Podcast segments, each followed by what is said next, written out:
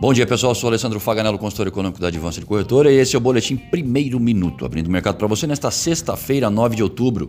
Dow Jones Futuro operando em alta de 0,5%, Europa, Frankfurt, leve alta de 0,03% e na China o índice CSI 300 retorna, com alta de 2,04%.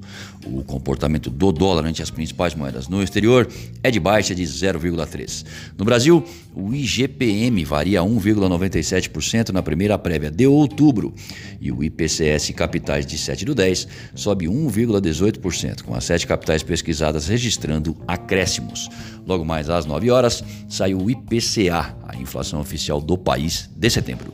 Na China, a atividade do setor de serviços medida pelo Caixin mostra a maior alta em três meses, indo a 54,8 em setembro, de 54 em agosto.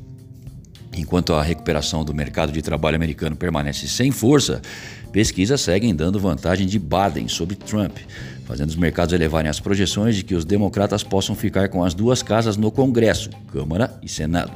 Mesmo pensamento que seria conferido em caso de vantagem republicana nas pesquisas. O raciocínio é de que, por exemplo, com os democratas conseguindo maioria no Congresso, vai facilitar a implementação de estímulos. Por outro lado, Biden pretende aumentar os impostos corporativos, o que acrescenta cautela aos agentes. Seguem as observações em relação às negociações entre democratas e Casa Branca sobre o pacote em negociação. E Trump já pode retornar a compromissos públicos a partir de amanhã, segundo seu médico. Por aqui, o Renda Cidadã, em sua forma de financiamento, ficará mesmo para depois das eleições municipais, em novembro.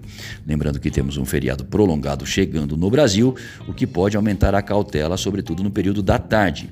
Aguardando pelo IPCA, a inclinação para a abertura do dólar no início dos negócios é de baixa. Já graficamente, Guaciro Filho, nosso consultor técnico, faz as seguintes observações. Para o dólar. Após conceder entrevista à Bloomberg TV, Nancy Pelosi, presidente da Câmara dos Deputados dos Estados Unidos, disse que acredita em um entendimento entre ela e o secretário do Tesouro sobre um projeto de lei abrangente e independente que socorra a maior economia do mundo. Esse retorno à mesa de negociação animou os mercados, o índice Bovespa subiu 2,34% e o dólar teve leve desvalorização frente ao real brasileiro, com queda de 0,02 e taxa de 5,5987. Já para o euro, o alinhamento político entre países do bloco europeu e BCE tem exposto uma melhor convergência de interesses em prol das reais carências econômicas evidenciadas pela pandemia. Essa atitude tem mantido o euro fortalecido e estável durante essa semana. A moeda nessa última quinta-feira encerrou o dia em queda de 0,41%, sendo cotada em 6,5750. Desejamos bons negócios e fiquem atentos ao boletim segunda hora até às 14 horas.